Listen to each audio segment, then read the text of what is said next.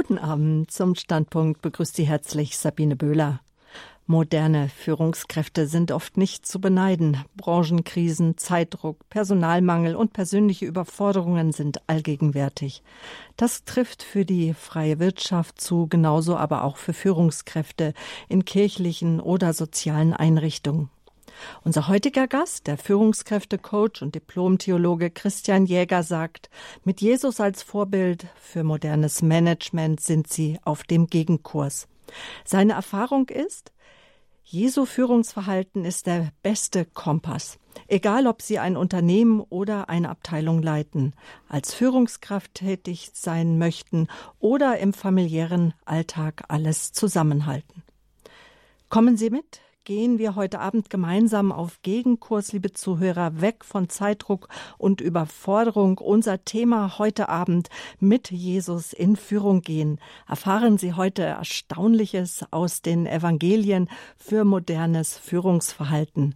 Eingeladen haben wir für Sie den Diplom Theologen Christian Jäger. Er ist Coach für Führungskräfte und Autor von Der Manager aus Nazareth. Aus dem Ruhrgebiet, aus Recklinghausen angereist zu uns nach München. Ich begrüße herzlich Christian Jäger. Guten Abend. Schön, dass Sie da sind. Guten Abend, Frau Böhler und grüß Gott, liebe Zuhörerinnen und Zuhörer. Herr Jäger, Ihre Vita, die ist interessant zu lesen. Sie sind Jahrgang 71, also Ende 40. Mit 26 Jahren haben Sie Ihr Theologiestudium mit dem Diplom abgeschlossen, aber schon seit Ihrem 23. Lebensjahr sind Sie in der Erwachsenenbildung tätig. Wie kommt man dazu? Wie kam es dazu? Was kann man denn bei Ihnen? Was konnte man damals schon bei Ihnen lernen? Ich wurde als Dozent an einem Fachseminar für Altenpflege angeworben mit 23, hatte von Pflege keine Ahnung und Erwachsenenbildung auch nur aus universitärem Bereich kennengelernt. Und der erste Kurs, ich kann mich sehr gut dran erinnern, bestand aus 25 Personen, alle waren viel älter als ich. Einige hatten sogar schon Enkelkinder, machten das als zweite Ausbildung und das Fach hieß Glaubens- und Lebenskunde. Also über den Glauben zu sprechen und dafür Zensuren zu geben, finde ich nach wie vor sehr schwierig und einer erfahrenen Oma als 23-Jähriger das Leben beizubringen, finde ich ausgeschlossen. Und trotzdem hat es Spaß gemacht, weil wir in den Dialog gegangen sind, die Teilnehmenden und ich. Also ich habe nicht vorgepredigt, sondern wir haben miteinander entwickelt, gesprochen und gute Perspektiven entwickelt, auf den Punkt gebracht für, wie geht Religion mit Pflege in Einklang. Mhm. Das war mein erster Zugang. Und äh, das äh, Fachdozent für Altenpflege, dann wurden Sie also von der Altenpflegeschule sozusagen engagiert und man kannte Sie. Ja, von denen engagiert und dann habe ich das ausgebaut. Also ich habe quasi Klinken geputzt und überall angeklopft und gesagt, mich gibt's und ich kann gerne bei Ihnen Berufsethik. Das war das übergeordnete Unterrichten. Das hat und Sie also damals schon interessiert, so diese Thematik, obwohl Sie ja noch mitten im Theologiestudium waren. Ganz genau. So konnte ich manchmal dem Professor sagen, ich bin jetzt auch Kollege, ich bin jetzt auch Dozent. Das war eine sehr spannende Zeit. Und ohne die Zeit hätte ich auch meinen Weg in die Selbstständigkeit später nicht finden können. Genau, weil das ist so die nächste Frage. Wie kamen Sie dann von der Theologie dazu, Menschen zu beraten hin zum Führungskräftecoach? Eigentlich wollten Sie doch als Kind Papst werden. Das stimmt. Und zwar als Dreijähriger wollte ich zur Müllabfuhr, weil die Autos so schön blinkten. Und dann kam der Wunsch so, Lokomotivfahrer, Feuerwehrmann, nein, ich wollte Papst werden. Ein kleiner Teil von mir möchte das immer noch, aber es gibt so wenig Ausbildungsplätze. Es ist ganz schwierig, daran zu kommen. Mhm. Ich habe die Führungsarbeit übernommen als Kommunikationstrainer. Das war mein erster Zugang. Pflegedienstleiterinnen und Leiter sollten ausgebildet werden mit Kameratraining.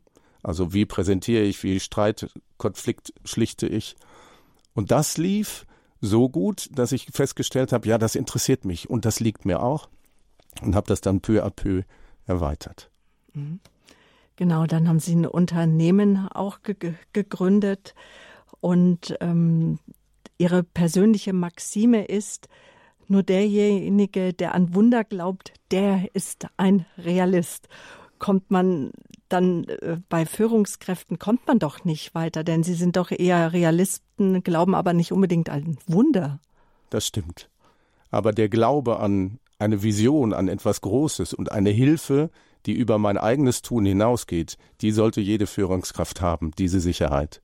Und in der Tat bin ich häufig in christlich geprägten Unternehmen unterwegs, auch in katholischen Kliniken, und da kann ich dieses Verständnis von Wunder und Wundergläubigkeit zumindest in Teilen noch voraussetzen. Es gibt schon einige, die das belächeln und denken, was mhm. kommt denn jetzt für ein Spinner? Mhm. Aber durch viele, viele Alltagsbeispiele versuche ich dem einen Grund zu geben, also eine gute aktuelle Basis zu schaffen. Heute geht es uns ja darum, mit Jesus in Führung gehen. Und ähm, eingeladen haben wir Sie, ähm, weil Sie uns nämlich Ihr Buch zugeschickt haben und sozusagen auf Ihr eigenes Buch aufmerksam gemacht haben. Der Manager aus Nazareth erschien im Bonifatius Verlag. Ähm, wenn ich recht erinnere, war das letztes oder vorletztes Jahr. Aber so jetzt die Frage, woher kennen Sie Radio Horeb? Radio Horeb kenne ich aus dem Auto. Das ist mein Standardsender. Ich bin sehr viel unterwegs als Freiberufler. Innerhalb Recklinghausen liegt im Ruhrgebiet, innerhalb des ganzen Ruhrgebiets von Köln bis Münster, wenn das Rheinland dazukommt oder eben das Münsterland. Und dann höre ich Radio Horeb. Das heißt, Ihr Auto hat schon so ein neumodisches DAB Plus Radio. Absolut. Und kennengelernt habe ich Radio Horeb in Kevela. Da gab es eine Schulung, die mit meinem Buch zu tun hat übrigens. Und äh, dieses Haus von der Caritas organisiert und verwaltet hatte Radio Horeb als Standardsender. Also ich habe den Fernseher angemacht und hörte Radio und habe gedacht, das ist was für dich. Und wir haben uns gedacht, das ist ein Thema für uns. Der Manager aus Nazareth. Was sind die wichtigsten Eigenschaften, die ein moderner Manager mitbringen sollte? Moderne Managerinnen und Manager müssen selbst reflektiert sein und reflektiert. Was heißt das? Das bedeutet, ich gucke als Manager in den Spiegel. Kann ich das, was ich tue, verantworten? Bin ich meiner eigenen Linie treu? Das ist dieser Selbstreflexionsanteil. Und das reflektiert, ich brauche jemanden, der mir ein Feedback gibt. Feedback heißt, wenn wir es wörtlich übersetzen, ein Zurückfüttern. Also noch was Intensiveres als eine Rückmeldung. Wie nehme ich dich wahr? Wie erlebe ich dich in deinem Führungsverhalten? Wo hast du Schwächen, die du vielleicht selber nicht siehst und die du anpacken kannst? Das heißt, moderne Führungskräfte, Managerinnen und Manager sind, wenn sie gut sind, nie alleine, sondern haben so etwas wie einen Partner, einen Feedbackgeber an ihrer Seite oder eben auch einen Coach. Coach, wir haben den Namen schon öfter genannt. Es gibt Coaches heute in allen Bereichen. Wer oder was ist ein Coach, ein Berater, auch zum Unterschied vielleicht zu jemandem, der therapeutisch unterwegs ist? Ja. Ich vergleiche das gerne mit einer sportlichen Situation.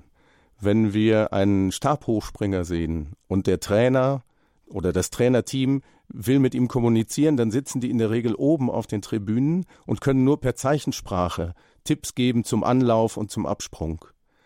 Der Coach ist so etwas wie derjenige, der am Boxring steht und auch das Handtuch werfen kann. Also ich kann bei meinen Klientinnen und Klienten in den Firmen, bei Einzelpersonen direkt eingreifen, den Weg, den sie gehen, nicht nur begleiten und sie alleine gehen lassen, sondern dabei unterstützen. Der Therapeut, die Therapeutin macht das medizinisch, meistens sehr geschult auf psychologischer Ebene. Ich arbeite mit einer Psychologin da zusammen. Wir machen das sogenannte Psy-Coaching.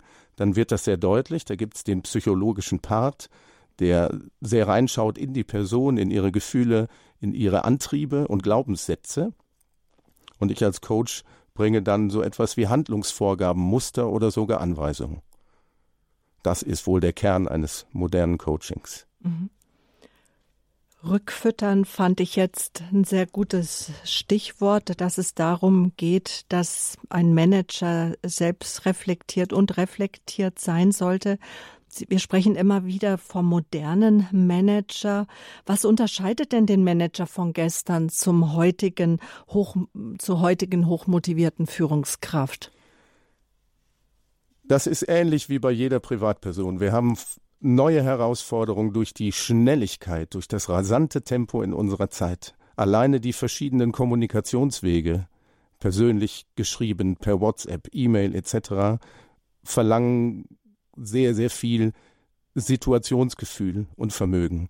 Früher hatten wir häufig in Betrieben einen sogenannten patriarchalischen Führungsstil, also sowas wie den Firmenchef. Der war gleichzeitig Chef, aber auch eine väterliche Figur mit Respekt.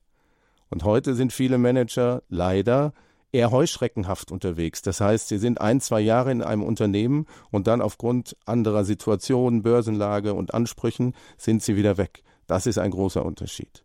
Wobei unser Ursprung, also der Manager aus Nazareth, der ja immerhin schon gut 2000 Jahre sein Wirken in dieser Welt präsentiert hat, modern war, mindestens so modern, wie wir heute sind. Also es heißt nicht, früher war alles langweiliger, schlechter oder langsamer. Oft wird aber eher gesagt, früher war alles ein bisschen besser auch noch. Waren die Werte nicht so verschoben wie heute?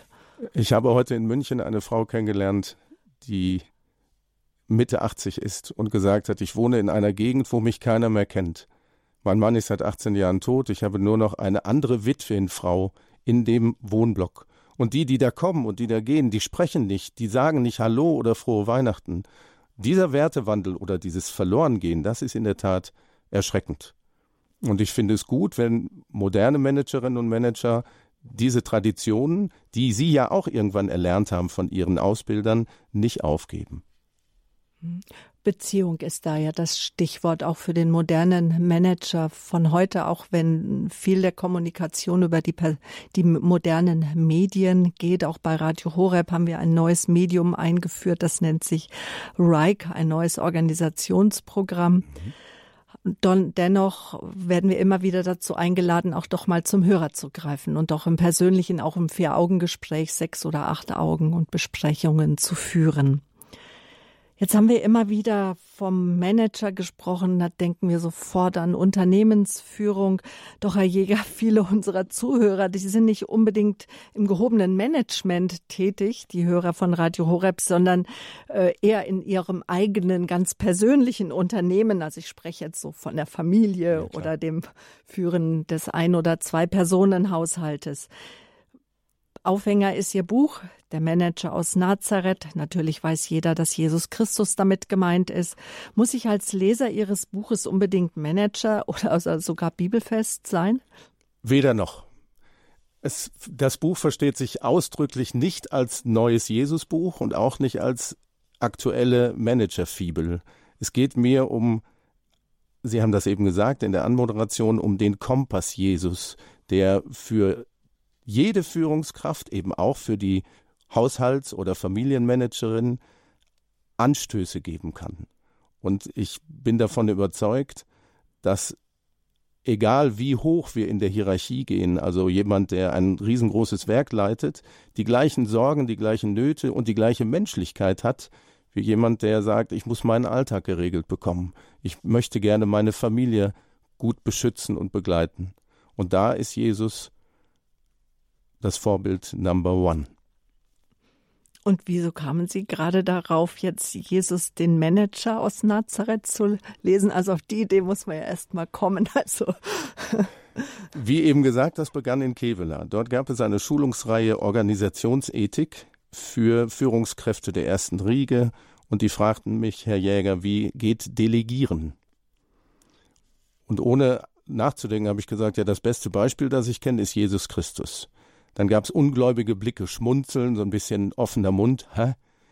Und ich habe dann ausgeführt, dass Jesus ja mit seinen Jüngerinnen und Jüngern und den Aposteln nichts anderes gemacht hat.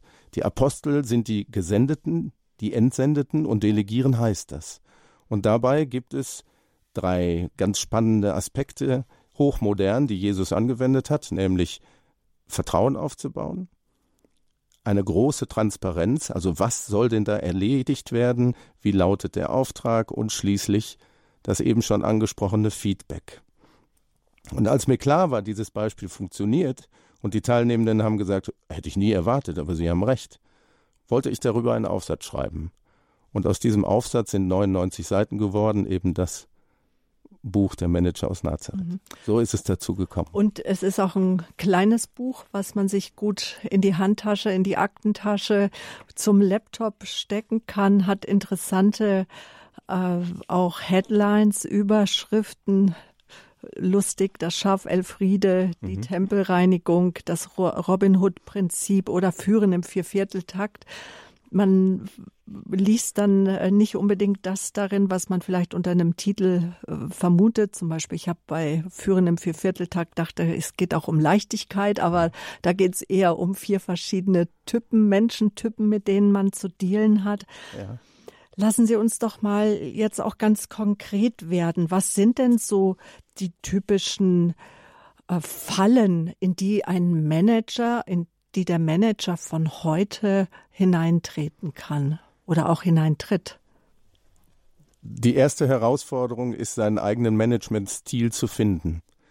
Wir sind alle in jeder Beziehung geprägt von unseren Eltern, Großeltern, Kindergarten, Schule und professionell ausgedrückt gibt es einen Spiegelneuronen. Also wir fotografieren quasi unbewusst ein bestimmtes Verhalten ab, das wir dann in entsprechenden Situationen aufzeigen. Also wir fahren häufig so Auto, wie unsere Eltern Auto fahren. Oder wir hören uns auch stimmlich so an. Wenn Sie jemanden anrufen zu Hause und der meldet sich nicht mit Vornamen, werden Tochter und Mutter häufig verwechselt. Und das ist der erste Schritt, die erste mögliche Falle, gar nicht man selbst zu sein in dieser Führungshaltung, sondern etwas abzukupfern, unbewusst. Das heißt, die erste Chance, die besteht, ich reflektiere mein Führungsverständnis von mir selber und guck, kann ich das? Das kommt zusammen mit dem zweiten Punkt, welche Werte habe ich denn? Also mit welchem Vorsatz, mit welchem Anspruch möchte ich die Familie, das Unternehmen, meine Abteilung leiten? Mhm. Und eine dritte Falle, die ist für jeden nachvollziehbar, denke ich, sind die Menschen, mit denen wir zu tun haben. Also nicht jeder ist wohlgesonnen. Wir haben nicht nur die, die sagen, boah, du bist toll. Und wenn wir die haben und die sind Schulterklopfer, müssen wir noch schauen, meinen die es denn ernst? Also gerade dieser Beziehungskontakt ist eine sehr große Herausforderung. Und da hat Jesus einen perfekten Stil entwickelt, von dem wir ganz viel lernen können. Dann lassen Sie uns doch da gleich mal konkret werden. Viele Menschen, jeder zweite in Deutschland ist vom Burnout bedroht. Mehr als 80 Prozent äh, sollen unter Stress leiden. Jeder dritte ist ähm, bereits so angespannt und ist, hat Dauerstress. Also und Manager natürlich nicht ausgeschlossen. Was kann ich mir da von Jesus abgucken? Ähm, genau, weil der Beruf, Karriere, Erfolg, Zahlen stehen ja ganz oben auf der Agenda. Wie kann der Manager von heute ja da in eine gesunde Balance kommen unter all dem Druck und dem auch widerstehen? Das Zauberwort heißt Resilienz. In den 1950er Jahren wurde von Amy Werner, einer amerikanischen Psychologin, dieser Begriff bekannt gemacht. Wenn wir das aus dem Lateinischen übersetzen, bedeutet es so viel wie abprallen. Das heißt, wir werden widerstandsfähig gegen inneren und äußeren Druck. Und Jesus hat das ganz konkret vorgelebt. Jeder, der schon einmal in der Bibel gelesen hat, wird staunen, wie viele Stellen wir finden, in denen Jesus sich zurückzieht. Also ganz bewusst sagt, ich brauche jetzt Ruhe seine Resilienztankstelle, also da, wo er seinen Akku auflädt, und das muss irgendwie jeder machen, sonst brennen wir aus im wahrsten Sinne des Wortes, die ist uns sogar bekannt. Mhm. Also die Bibel ist in vielen Punkten nicht konkret. Wir wissen nicht, wie Jesus ausgesehen hat. Es gibt keine exakten Beschreibungen für unser heutiges Verständnis im Reportersinn. Aber Orte, an denen Jesus sich gerne zurückgezogen hat, die sind detailliert beschrieben. Und zwar einmal der Ölberg, der heute noch etwas Faszinierendes hat, finde ich. Also der Blick auf die Stadt Jerusalem, dieses Klima dazu, irgendwie kommt man automatisch etwas zur Ruhe. Und das 2000 Jahre zurück mit wenig Bebauung und wenig Verkehr. Und der andere Ort ist der See Genezareth, wo Jesus ganz bewusst seine Auszeiten nimmt. Offenbar um die Zeit zu haben, den Weg zu beschreiten, den er als seinen Wohlfühlweg gefunden hat, seine modern gesagt Work-Life-Balance, nämlich das Gebet mit seinem, seinem, unserem Abba, also seinem Papa. Ähm, da können wir im Sinne der Resilienz immer noch viel lernen von den Ordensleuten weltweit, die die alte Benediktregel Ora et Labora für sich übernommen haben. Also arbeiten ist okay, aber das Beten und zur Ruhe kommen, sich auf sich zu besinnen, das ist das Lebenselixier. Sagt Christian Jäger, Coach, Autor von Der Manager von Nazareth, heute Abend zu Gast im Standpunkt auf Radio Horeb, äh, Gründer und Leiter von Jäger Rhetorik in Recklinghausen. Wir sprechen gleich weiter über das Gebet, denn auch ähm, Franz von Sales hat ja gesagt, nimm dir jeden Tag eine halbe Stunde Zeit und wenn du ganz viel Arbeit hast, eine Stunde. Ja. Wie das vielleicht so praktisch aussehen könnte und was so für Sie Kraftquellen sind, darüber sprechen wir gleich weiter nach einer kurzen Musik. Bleiben Sie dran, liebe Zuhörer.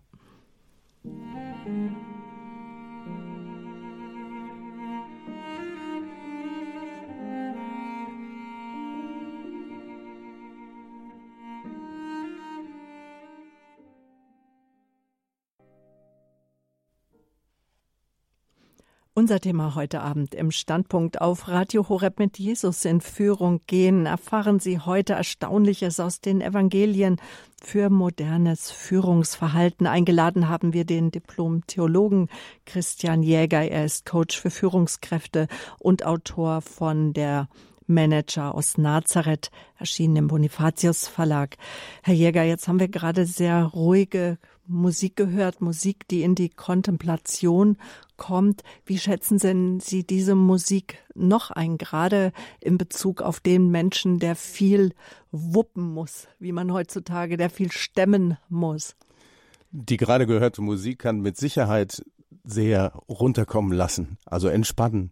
Aber der rockige Typ oder der, der zupacken muss, wird wahrscheinlich eher eine andere bevorzugen. Aber genau das ist ja der Zugang.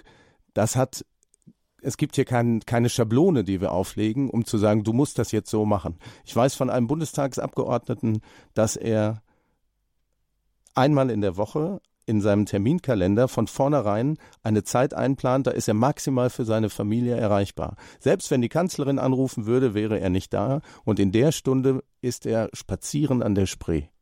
Also das ist seine Ruheinsel, sein Wohlfühlteil. Ich war jetzt in dieser Woche zu einer Schulung Zeitmanagement und Selbstmanagement in Osnabrück und da haben wir festgestellt, wie im Alltag diese Resilienztankstellen aufstellbar sind.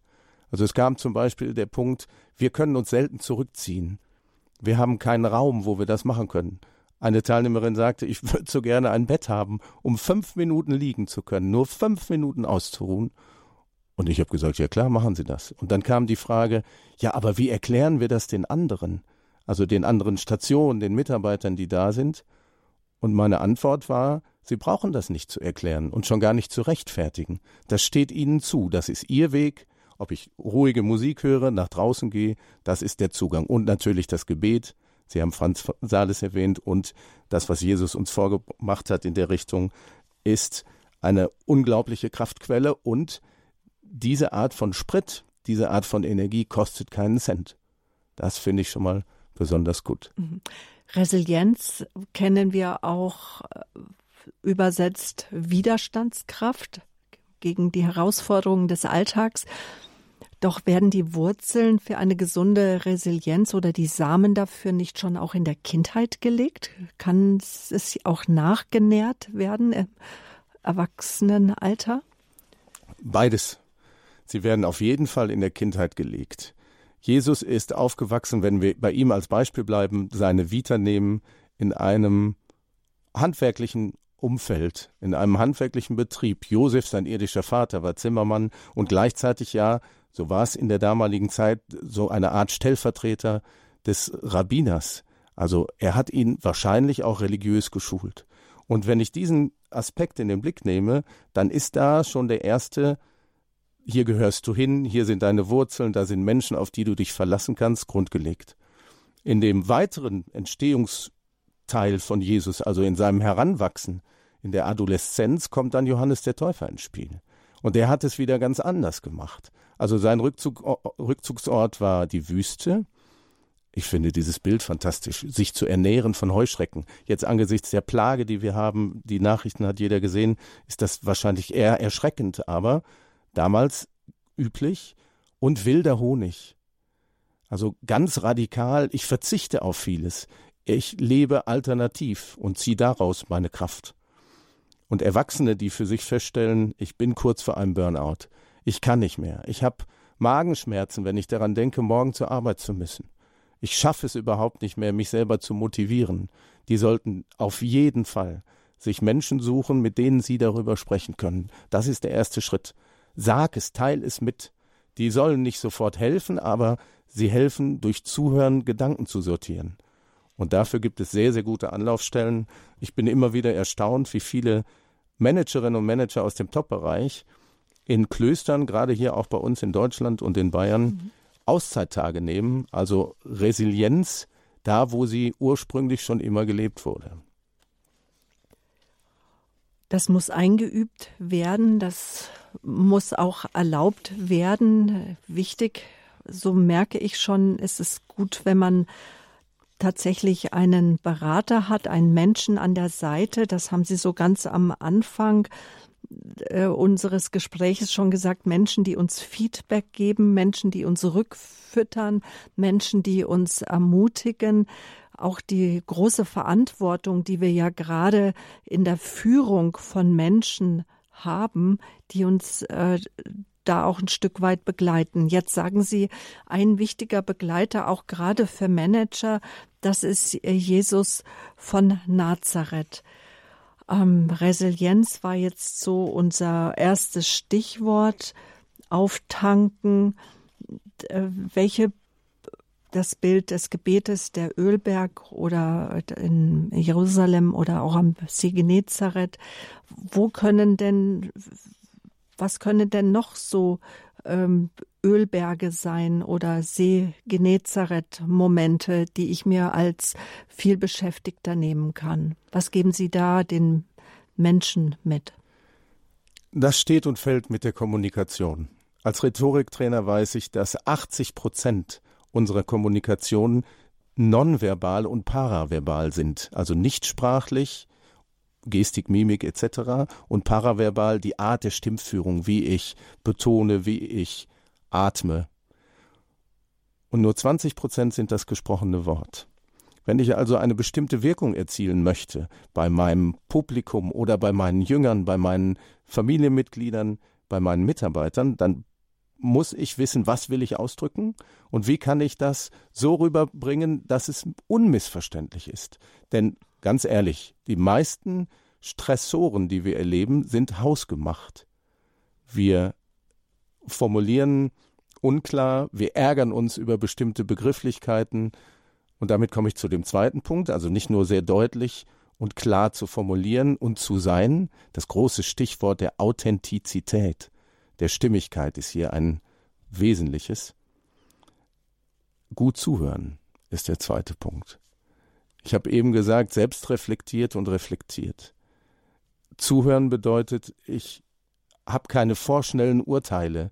Ich sortiere nicht in Schubladen ein, sondern versuche mich auf diese Personen, auf diese Menschen einzulassen. Das mache ich als Coach, das ist ein wesentlicher Zugang. Jesus hat das sehr deutlich gemacht. Ich möchte dazu ein Beispiel geben. Bartimäus, der Bettler, der blinde Bettler, ruft Jesus und alle reagieren im Sinne von lass ihn in Ruhe, geh nicht drauf ein. Jesus geht drauf ein und geht auf ihn auf dieselbe Ebene, also er macht sich kleiner, er geht auf Augenhöhe und fragt, was soll ich dir tun? Mhm. Also was brauchst du von mir? Nicht, ich kann dich heilen oder versuch mal mit folgendem, keine ich sagte das eben, keine Schablonen, keine Hilfsmuster, sondern ein individuelles draufzugehen. Und wenn ich das tue, und ich bin davon überzeugt, dass viele Hörerinnen und Hörer dieses Gefühl kennen, dass andere Menschen durch unser Verhalten ähm, positiv beeinflusst werden, vielleicht sogar begeistert sind und noch schöner dankbar sind, dann gibt das gleichzeitig wieder Kraft. Das ist so ein Ölbergmoment oder ein See Genezareth, wenn ein Mensch sagt, Sie haben mir geholfen. Gut zuhören nehme ich mit und auch auf Augenhöhe nehme ich mit. Das kostet Zeit. Zeit hat man manchmal das Gefühl, das ist auch Zeit ist Geld, Zeit haben ist Geld und gerade für den Manager von heute da habe ich so ein Bild, der hat, der meistens haben sie keine Zeit oder können nicht so gescheit umgehen. Ja, da sind 24 Stunden nicht genug. Ja, ja. und das empfinde ich jetzt auch ein Stück weit als eine, als eine Schwäche. Also kein Manager ist perfekt irgendwie, als Sie das so sagten, dass ähm, der meiste Stress, der ist selbst gemacht. Jetzt würde ich gerne mit Ihnen kurz über den, über den Umgang mit Fehlern sprechen, mhm. nämlich die Fehlerkultur. Wie kann uns, wie ist denn Jesus von Nazareth uns da ein Vorbild? Also eigene Fehler oder die Mitarbeiter? Gehe ich sofort darauf ein zum Thema Zeit. Das ist ja die Überschrift jetzt hier. Gibt es ein einfaches und schon betagtes Modell, das ich jedem empfehlen kann, nämlich das sogenannte Eisenhower-Modell. Bezieht sich auf den ehemaligen General und Präsidenten der Vereinigten Staaten, der zwei Dinge unterschieden hat und die dann weiter kategorisiert, nämlich Wichtigkeit und Dringlichkeit.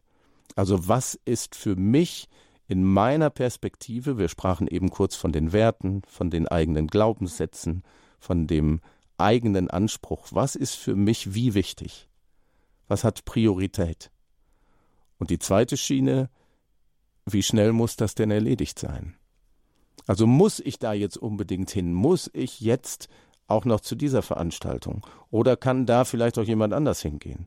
Wenn ich diese Bausteine habe, dann kann ich so einen Zugang finden im Sinne einer, ich nenne es jetzt mal so, situativen Lösung.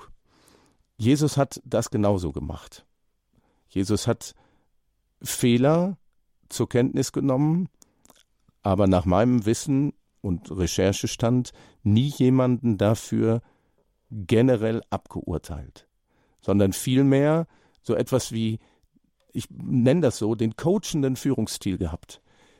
Den einfachen Fischer und ziemlich kräftigen jungen Mann Simon zum Menschenfischer zu machen und zum Felsen dieser Kirche brauchte ganz, ganz viel Coaching-Verständnis.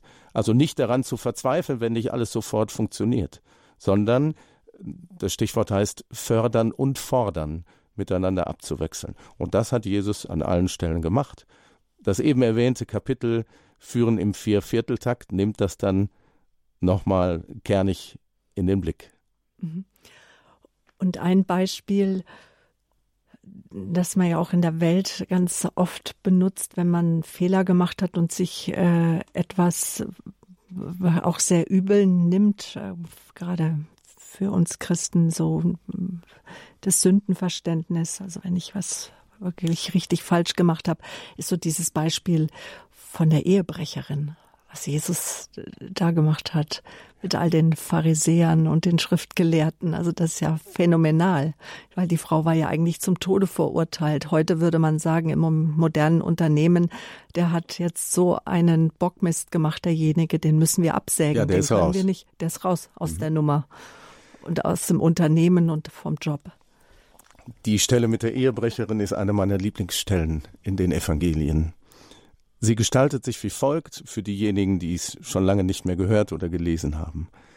Jesus ist mit seinen Jüngern, mit seinem engsten Kreis öffentlich und die Menge mit Steinen bewaffnet treibt diese Frau vor sich her. Sie ist auf frischer Tat ertappt worden. Und jetzt kommt die sogenannte Pharisäerfalle dazu. Sie fragen nämlich jetzt Jesus, die Anführer, die diese Steine schleppen, was sollen wir mit ihr machen? Nach dem mosaischen Gesetz hat sie die Steinigung verdient. Wenn Jesus jetzt sagt, ja, steinigt sie, ist die ganze Barmherzigkeit, die er da predigt, also alles, was wir mit Nächstenliebe verbinden, unecht. Dann ist er nicht authentisch, sondern eher verlogen. Und wenn er sagt, nein, steinigt sie nicht, dann hat er sich gegen das mosaische Gesetz gewandt und würde in dem Sinne sich strafbar machen. Und das, was Jesus da macht, ist faszinierend. Wenn Sie es nicht glauben, es steht da wirklich. Jesus kniet sich in diesem Moment auf die Erde und schreibt, malt, kritzelt mit seinem Finger auf diesen Sandboden. Und sie fragen nochmal, was sollen wir denn tun? Und er bleibt dabei. Seine Jünger haben dafür kein Verständnis. Ich kann mir das vorstellen. Das ist eine, eine gespannte Atmosphäre. Was macht er da? Ist er jetzt teilnahmslos? Taucht er ab? Und dann kommt, das ist schon wunderbar, Jesus hoch und sagt, wer von euch ohne Sünde ist, der werfe den ersten Stein. Und wissen Sie, was er dann macht? Dann kniet er sich wieder hin und malt weiter. Dieses Malen heißt, ich komme zur Ruhe, ich nehme mich ein bisschen raus, gerade aus der eigenen Emotionalität. Und als er dann mitbekommt, alle sind weg, steht er wieder auf und fragt die Frau, wo sind sie hin? Nicht im Sinne von, ich habe jetzt gerade geschlafen, ich habe es nicht mitbekommen, sondern hast du verstanden, was passiert ist? Und sie sagt, ja, sie sind alle gegangen. Wir wissen aus der Bibel, die Ältesten zuerst, also die, die noch ein Werteverständnis hatten, offenbar. Und dann sagt er, ja, hat dir denn keiner was vorgeworfen? Also ist nichts geschehen? Nein, keiner. Und dann sagt er, dann will ich es auch nicht tun. Dann geh und sündige nicht mehr. Also eine größere Verzeihung kann ich mir nicht vorstellen. Und gleichzeitig sehr geschickt gemacht. Also erste Liga, aus dieser Falle herauszukommen, faszinierend. Bringen wir es jetzt doch noch mal in unsere Welt hinein, in den Alltag hinein, wenn ich Ziele habe, Aufgaben stehen an, es geht um viel Geld, es geht um Menschen, egal in welchem Bereich ich tätig bin, in der Wirtschaft oder im äh, sozialen Bereich, im kirchlichen Bereich. Ziele werden gesteckt. Heute wird ja auch mit Abmahnung gearbeitet, wenn ein Mitarbeiter ähm, es schwere, wenn es schwere Vergehen sind. Ähm, was ist, ist in Ihren Augen ein guter Umgang ähm, mit, mit Fehlern und auch mit Unzulänglichkeiten, die einfach nicht zu akzeptieren sind? Der beste Umgang beginnt in der Prophylaxe. Mitarbeiter werden gut ausgesucht. Also nicht nur nach Zahlen, Daten, Fakten oder ein bisschen Lebenslauf, sondern Beziehungsarbeit. Wir wissen zum Beispiel, dass Jesus, bevor er diesen Simon als Coach weitergebracht hat, regelmäßig in seinem Haus, also zumindest bei seiner Schwiegermutter, residiert, gewohnt hat. Wir wissen alle, er hat sie geheilt. Und ich kann mir sehr gut vorstellen, dass da ein Eindruck der ganzen Person Simon Petrus bei Jesus ankam. Also ich bin ein großer Freund davon, wenn man gerade in Führungspositionen leitende Mitarbeiterinnen und Mitarbeiter einstellen will, sie nicht nur dienstlich kennenzulernen, sondern eben auch ihren persönlichen Anteil, vielleicht sogar die Familie, den Arbeitsplatz, wo man vorher war, dann kann ich sagen, der passt oder passt nicht. Mhm. Wenn es dann zu Fehlern kommt, die Sie beschreiben, oft auch aufgrund des Drucks, den wir haben, dann gilt es, diese Fehler ähm, klar beim Namen zu nennen und mit Schuldzuweisungen abzuwarten.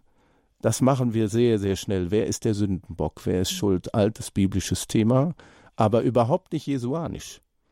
Es gibt die Szene, als ein Blinder von Natur aus, also von Geburt an blind geboren, die Jünger in ein Gespräch bringt, nämlich sie fragen, wer hat denn da gesündigt, Jesus?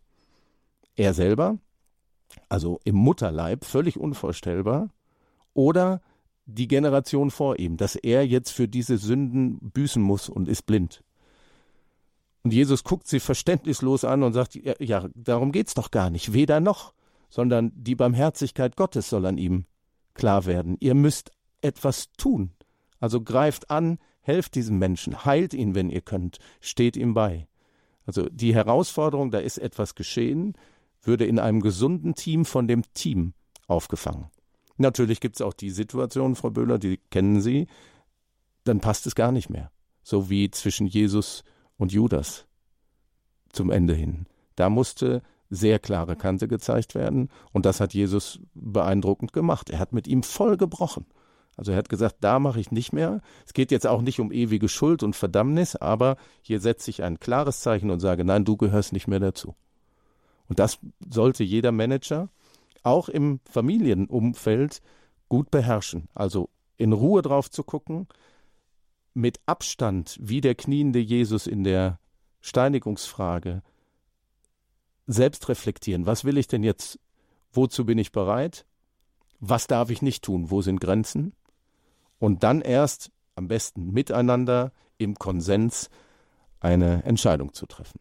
Und beim Stichwort Konsens, lassen Sie mich das eben sagen, mhm. bin ich in einem Bereich, der mich gerade sehr umtreibt. Also der ist beruflich für mich ein Herzensthema. Ich habe viele Jahre lang Führungskräfte und Politikerinnen und Politiker gecoacht und habe gemerkt, das ist schön, aber mir fehlt etwas. Und seit ungefähr anderthalb Jahren gibt es jetzt Jägerrhetorik auch als Kirchencoaching. Das bedeutet, engagierte, ehrenamtliche und hauptamtliche Seelsorgerinnen und Seelsorger nutzen meinen Dienst und wir machen das so, wie ich gerade beschrieben habe. Zuhören, klar miteinander sprechen und erstmal feststellen, worum geht es. Also was ist die Herausforderung und wie können wir die annehmen gemeinsam. Also nicht um die Frage, wer ist schuld und was läuft alles schief, sondern einen positiven Blick darauf, was können wir schaffen. Nun besteht ja der Mensch äh, aus auch einmal aus dem Leib und dann aber ist haben wir ja auch noch die Geist Seele. Inwieweit äh, fließt denn auch Geistiges mit in Ihr Coaching ein? Inwieweit auch die Herzensbildung und, und gerade die Verbindung mit dem Heiligen Geist, der dritten Person Gottes? Spielt bei mir eine große Rolle. Und gerade bei den Menschen, die sagen, ich habe keinen kirchlichen Zugang. Vor kurzem sagte mir eine Geschäftsführerin, die das Buch gelesen hat, also die Führungstipps sind toll, aber die Jesus-Sache hätte ich nicht gebraucht. Auf der anderen Seite sagen mir viele, seitdem ich das Buch habe, schaue ich wieder in die Bibel und gucke nach. Eine Teilnehmerin sagte vor kurzem, und Herr Jäger, sie ist katholisch aufgewachsen, ich garantiere Ihnen, das stand früher nicht in der Bibel. Also sie war ganz überrascht, was sie ja. an Schatz wieder gefunden hat. Und bei denjenigen, die sagen, ich bin davon zu weit weg, ich habe mhm. auch gar kein Gottesbild oder keinen Begriff, stelle ich fest, sie haben aber Äquivalente. Also diese Sehnsucht nach etwas Höherem, das Gefühl von Liebe und Beziehung, das spreche ich sehr, sehr oft und gerne an, weil es eben um den ganzheitlichen Menschen geht. Sonst funktioniert er gar nicht. Mhm. Und es ist erstaunlich, also wir haben in unserer Zeit heute gibt es viele Umfragen zu, Immer weniger Menschen, die wissen, was feiern wir Weihnachten, Ostern oder glaubt ihr noch daran? Aber der Glaube an Schutzengel, an die Begleiter in der konkreten praktischen Situation, der steigt. Und da gibt es dann den Zugang, spirituell in das Coaching mit reinzugehen. Woran glaubst du, ist dann meine Frage. Mhm. Und wir fragen uns ganz oft als Volk, als Beobachter, gerade von politischen Geschehen, lieber Politiker, was sind dir wichtige Werte? Woran glaubst du? Sie haben jetzt schon ein paar Mal gesagt, dass Sie auch in Berlin unterwegs sind, dass Sie mit Politikern in Kontakt stehen hat man dann aber nicht das Gefühl oder wie, wie empfinden Sie das, dass ein äh, christlich geprägter äh, Politiker gegen Windmühlen und gegen die gesellschaftlichen Meinungen, die im Umlauf sind seit einigen Jahrzehnten, einfach da gegen Windmühlen anläuft? Mhm. Wenn dieses Anlaufen reflektiert ist, sind es irgendwann keine Windmühlen mehr, sondern er würde sie konkretisieren. Die Mehrheit in Deutschland ist demokratisch aufgestellt und Demokratie bedeutet, miteinander zu ringen. Was mir überhaupt nicht gefällt, ist, wenn dieses Ringen eine Scheindebatte wird. Also ich spreche zu einem bestimmten Thema positiv oder negativ, weil die anderen, also die, die auf der anderen Seite des Parlaments Platz nehmen, dagegen sind. Das finde ich ist ein Affentheater. Also das hat für mich nichts mit dem großen Ansatz zu tun, konsensual zu sein. Ich rede nicht von faulen Kompromissen, sondern von einem Konsens. Den sollten alle Demokratinnen und Demokraten hinbekommen. Und das ist auch so ein Teil im Kirchencoaching, den brauchen wir auch in unserer Kirche. Also die Vielfältigkeit ist klar. Der darf dagegen sein. Er kann das gut begründen, soll aber bitteschön nicht die anderen zwingen, jetzt genauso zu sein, sondern miteinander den richtigen Weg finden. Ich arbeite sehr häufig und zwar auf allen Ebenen. Ganz klein, sowas wie eine Beziehungsberatung und auch groß für ein ganzes Unternehmen im Bereich Konfliktmanagement. Also wenn Positionen unvereinbar erscheinen, wirklich aufeinanderprallen. Und da sind wir in der Politik und in vielen Bereichen, wo ich dann sage, ähm, bitte schauen Sie sich genau an, wie weit geht Ihr Spielraum innerhalb dieser Position. Und haben Sie dem anderen gut zugehört? Haben Sie überhaupt verstanden, wo jetzt der Dissens liegt? Und wenn wir das haben, dann sage ich, dann kann diese Person ihren Standpunkt gut vertreten. Also dazu stehen. Mit Jesus in Führung gehen, unser Thema heute Abend in der Standpunkt hier auf Radio Horeb.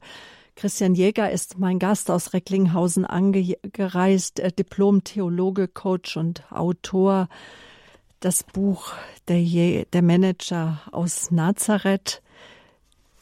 Darüber sprechen wir, über Inhalte des Buches, Kleinformatik, mit Fragen und mit ähm, nach jedem Kapitel gibt es ein kleines, äh, einen kleinen Kasten Wissen to go. Es ist geeignet für Menschen, die im Glauben stehen, genauso wie für denjenigen, der nicht bibelfest ist, der vielleicht da sogar gar nicht unbedingt an Jesus glaubt. Aber es ist ein Buch, das neugierig macht, mit Werten zu führen. Über Werte werden wir gleich sprechen, aber sprechen wollen wir auch noch, auch mit Ihnen, liebe Zuhörer. Das Hörertelefon wollen wir freischalten. Das ist üblich im Standpunkt, dass Sie anrufen können, dass Sie mitsprechen können. Ist das ein neues Bild für Sie, Jesus auch als Manager zu sehen, nicht nur als den Vater, als den guten Hirten, als den König der Könige, als den Retter der Welt, als den Gott mit uns, den Friedensfürst, als einen Lehrer auch für Gebet, für inneres, äh, für innere Einkehr, für äh, Heilen unserer Schmerzen und Wunden, sondern jemand, der uns auch ganz konkret hilft, wie wir unser Leben auf die Reihe bekommen, unsere To-Dos, ob im Büro, im Beruf, im Büro, genau, zu Hause, im Ein-Personen-, Zwei-Personen-Haushalt. Was ist so Ihr Zugang auch zu Jesus? Ähm, das Programm Jesu könnte man sagen, ist ja Reich Gottes zu verkünden. Jetzt haben wir noch eine ganz provokative Frage uns überlegt. Was wünschen Sie sich zum Beispiel auch für die Kirche und auch für Ihr Management? Wir können sie auch als äh, Ideenbörse nehmen, auch in der Hoffnung, dass viele die in Verantwortung sind, auch in kirchlichen, in karitativen Bereichen, in ähm, sozialen Bereichen, dass sie einfach diese Sendung hören. Natürlich in der Wirtschaft, da brauchen wir es, dass nicht nur der Mammon regiert, sondern Menschlichkeit wünschen sich alle, alle auch einen Umgang ja mit Schwächen. Also Sie können uns anrufen, die Nummer 089 517 008 008. Wir freuen uns über Ihre Anrufe aus dem Ausland. Sie sind herzlich willkommen. 0049, die deutsche Vorwahl und dann 89 517 017 008 008. Egal wo Sie sind, wo Sie herkommen, rufen Sie an. Mit Jesus in Führung gehen unser Thema heute Abend. Mein Gast Christian Jäger. Wir freuen uns auf Ihre Wir Anrufe.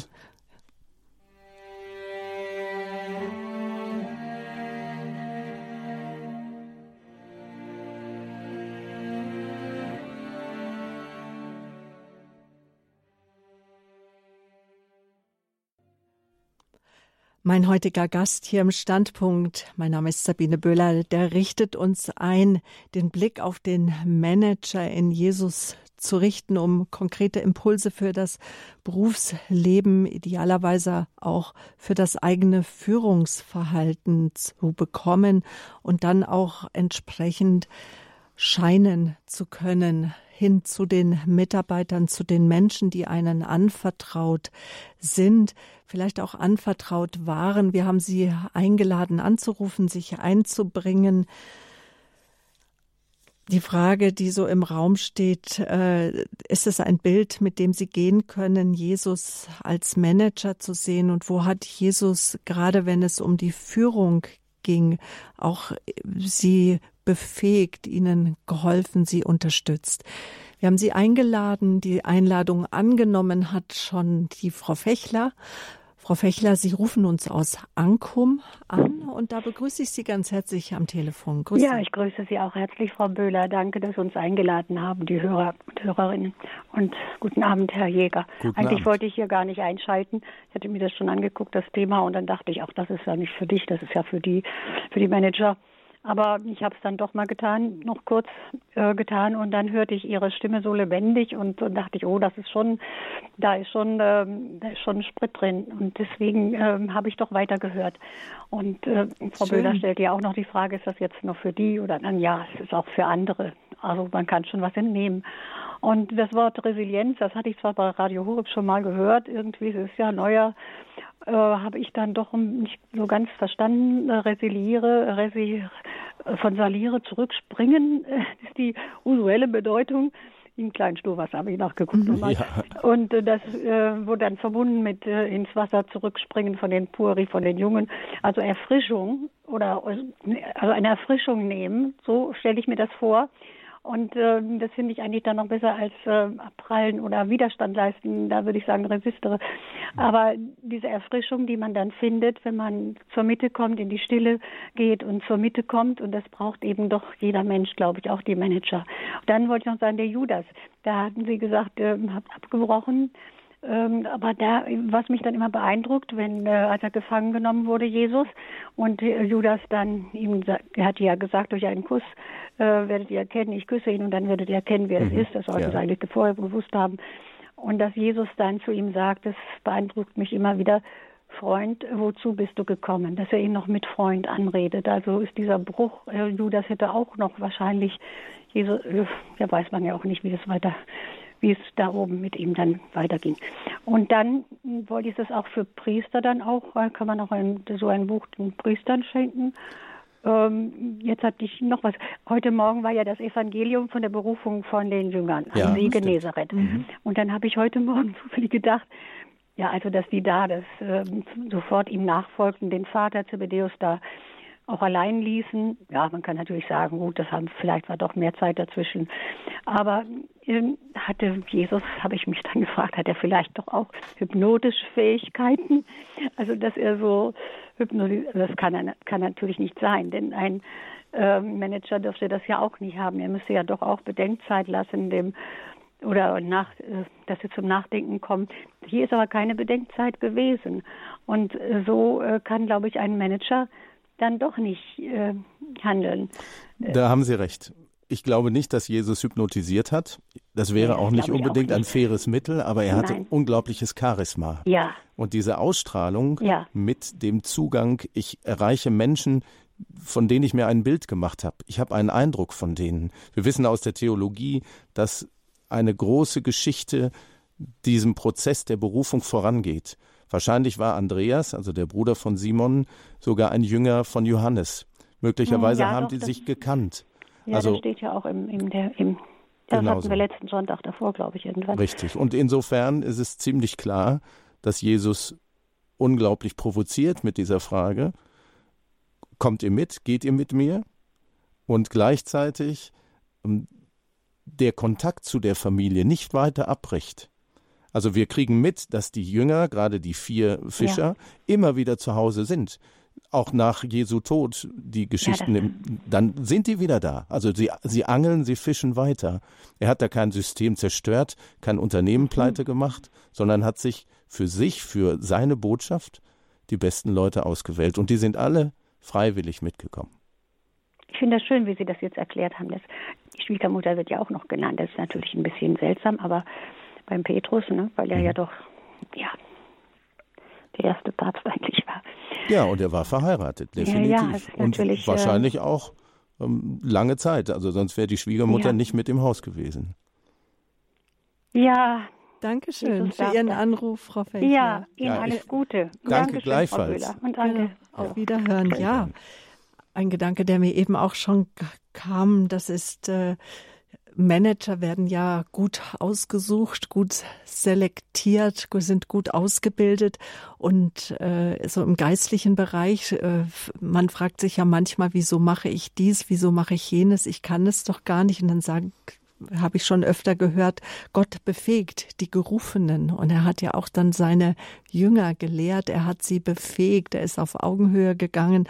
Und Gott ruft nicht unbedingt die Supergebildeten und die Fähigen, sondern. Gerade bei der Jüngerschar, die wir da sehen, ist ja die Kombination einmalig auf der Welt. Also einfache Fischer, dann unternehmerische Fischer, die beiden Zebedeus-Söhne, dann den Zöllner, völlig unvorstellbar, und sogar einen Eiferer, den Zeloten, also den Angreifenden, und die alle unter einen Hut zu bringen und mit ihnen dieses waghalsige Unternehmen zu gründen, wir verkünden die Nähe des Reiches Gottes, das ist. Das waren ja die Gründungsmitglieder. Ja, das sozusagen. ist ein absoluter Hammer, aber ich bleibe dabei, ähm, davon können wir eben heute viel lernen, dass ich diese unterschiedlichen Talente, diese Begabung, die Gott uns schenkt, miteinander verknüpfe. Das ist ein Schlüsselzugang. Also wir erfahren heute Erstaunliches aus den Evangelien für modernes Führungsverhalten hier von Christian Jäger. Und wir haben Sie eingeladen, liebe Zuhörer, anzurufen. Die Leitungen sind voll. Dirk Feier, Sie rufen uns aus Celle an. Grüße Gott, schön. Ein schönen Grüß Gott, Frau Böhler. Ein schönen Gruß, Herr Jäger. Ich habe die ganze Sendung leider nicht gehört. Ich habe erst später eingeschaltet ab dem Punkt. Also im Podcast nachhören. Das sowieso. Ich lade lad die Sendung sowieso runter. Und zwar konnte, äh, kann ich das Ganze bestätigen, denn der Herr Jesus war im Prinzip der beste Manager. Wer so mit den Jüngern umgehen konnte und sie so lernen konnte und auch ein Matthäus mit hineingebracht hat in die Jüngerschaft und äh, dass sie nicht mal gemerkt hatten, dass der Judas der Verräter ist, dass nachher äh, Petrus selber gefragt, bin ich das? Wer die Jünger so zusammenhält und so führen und leiten kann, das ist der beste Manager überhaupt für uns. Also er ist wirklich der beste Lehrer, wie man Persönlichkeiten formen kann, wie man mit ihnen umgehen kann, ohne dass sie wegrennen, sondern dass sie wirklich etwas lernen. Damit sprechen Sie mir aus dem Herzen, ja, sehr gut. Denn das andere ist ja, es gibt ja auch ein Chapter für Geschäftsleute, wo man die Prinzipien der Jüngerschaft, was der Herr Jesus gelehrt hat, ja auch umsetzen möchte im Geschäft. Zum Beispiel gibt es auch ein, ein sehr gutes Buch, weiß jetzt äh, nicht genau, äh, ich glaube von den Karl Pilz, das heißt Kunden zu Freunde machen, das heißt also nicht nur die Mitarbeiter gewinnen und die Mitarbeiter am, ähm, am Unternehmen beteiligen in, in, der christlichen Art und Weise, sondern auch die Lieferanten oder die Kunden, die man hat. Das, wie man geht man mit den Kunden um? Wie geht man da mit Reklamationen um? Oder eben, äh, welche Führungsleitung habe ich da, wenn die Sekretärin anruft oder äh, sie wird angerufen und der Chef mhm. ist im Büro, sagt man ihr, äh, ich bin nicht da, obwohl sie da sitzt, oder sagt man, äh, wenn, wenn der Chef da ist, er ist jetzt verhindert und kann später zurückrufen. Ja, und der mel auch, meldet sich dann bei Ihnen. Genau, ja, das wäre ein guter dann, Weg. Ja. ja, genau. Es kommt mhm. wirklich darauf an, welche Gesinnung hat der Chef da. Und es gibt eine sehr, sehr gute äh, christliche Firma, die sehr bekannt ist. Das ist zum, die Firma Deichmann, wo das auch sehr ausgelebt wird, der auch sehr viele Projekte mhm. hat selber aber auch unter den Mitarbeitern, wo das auch das christliche Verhalten auch von Etage zu Etage weitergegeben wird. Ich bin selber Mitglied im Bund katholischer Unternehmerinnen und Unternehmer und da finden Sie ganz viele. Mhm. Also wirklich deutschlandweit Menschen mit größeren und sehr großen Unternehmen, die sich genau für dieses Werteverständnis einsetzen. Kann ich auch nur empfehlen. Das ist nicht für Profit, sondern genau. der Benefit, also das, das Gute daran, das Segensreiche. Ja. Mhm. Darum geht's. Und da sind wir völlig d'accord, hat Jesus uns ein wunderbares Beispiel gegeben. Genau, das wollte ich eigentlich nochmal dazu beitragen. Ja, vielen also ich Dank. Ich bin sehr angetan über die Sendung und überhaupt über Radio Horeb, weil auch Radio Horeb, Horeb auch sehr, sehr viele Bereiche abdeckt. Also man muss es wirklich sagen, es gibt keinen Sender, der so wie Radio Horeb ist, wo man in allen Bereichen, ob das Gesundheit ist, im geistigen Wachstum oder jetzt diese Sendung, wo man wirklich weiter auch vorankommt und Gewinn macht. Ich wünsche dann noch einen ganz gesegneten Abend und ich freue mich auf die nächsten Sendungen. Natürlich höre ich die Sendung nochmal ganz nach. Sehr schön. Dankeschön, Herr Feier. Alles Gute auch an Sie. Herzliche Grüße nach Celle und für alle, die gern die Sendung nachhören können. www.horeb.org, unsere Homepage, die Mediathek, zeitunabhängig. Wie Herr Feier das auch sagte, stehen Ihnen Sendungen zu allen Themen, zu allen Lebenslagen zur Verfügung im Geistlichen, aber auch weltliche Fragen Ihnen zur Verfügung.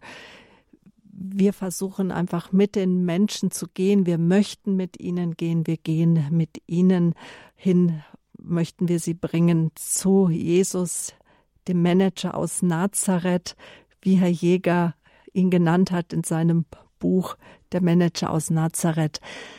Jetzt, wen haben wir denn jetzt? Die Frau Fechter hat angerufen, Rosemarie Fechter aus Landshut. Grüße Gott, guten Abend. Ja, guten Abend. Ich finde die Sendung auch unglaublich toll.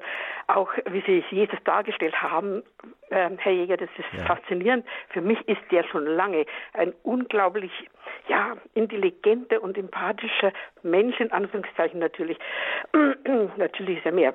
Mhm. Aber jetzt habe ich folgende Frage, was mich ähm, immer wieder so zum Nachdenken bringt.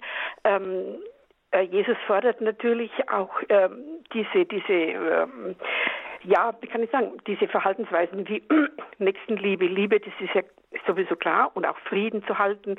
Aber was, was ich immer ein bisschen ein Problem finde, dass ähm, das Ziel zwar aufgezeigt ist, wo man soll, aber der Weg dahin, äh, der geht mir manchmal ab. Ich meine, ich meine Folgendes: mhm. ähm, Frieden zu halten miteinander. Äh, das geht ja nicht, es geht natürlich leicht, wenn man jetzt keine großen äh, äh, Probleme oder Schwierigkeiten dazwischen hat. Aber ähm, es gibt ja Dinge, die, die kann man nicht so einfach wegdrücken oder auch nicht mit Knöpfchendruck ähm, Frieden halten, sonst ist es ja ein fauler Friede. Ne? So irgendwie, ähm, ja, machen wir halt einmal äußerlich. Aber, aber das ist es ja nicht und das ist ja sicher nicht gemeint, äh, sondern äh, das müsste ja die Haltung sich dazu ändern. Aber ähm, das ist das ist eben für mich schwierig. Und zum Beispiel, ich habe mir schon so Gedanken gemacht, mal ähm, jemand, der, was weiß ich, der von, mit, von dem ich, das sage ich jetzt mal einfach, arrogant und, und mhm. von oben her behandelt werde, das ist schon schwierig, dann so jemand ähm, so zu lieben, wie, wie das auch gefordert wird.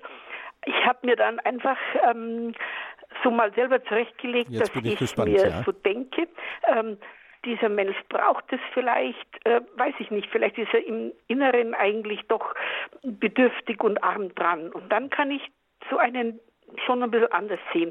Aber diese, diese Brücke, sage ich mal, oder dieser Weg dahin äh, zu kommen, ähm, jemand dann diese, diese, äh, ja, Sympathie oder diese Liebe oder des Friedens, äh, ja, Haltung zu haben, das, das fehlt mir manchmal in der Bibel, sage ich ganz ehrlich. Ähm, was meinen Sie da oder übersehe ich da etwas Wichtiges? Sie übersehen nichts, Frau Fechter, und Sie haben das sehr schön beschrieben. In einem Kapitel in meinem Buch habe ich diese Brücke versucht zu bauen, und zwar mhm.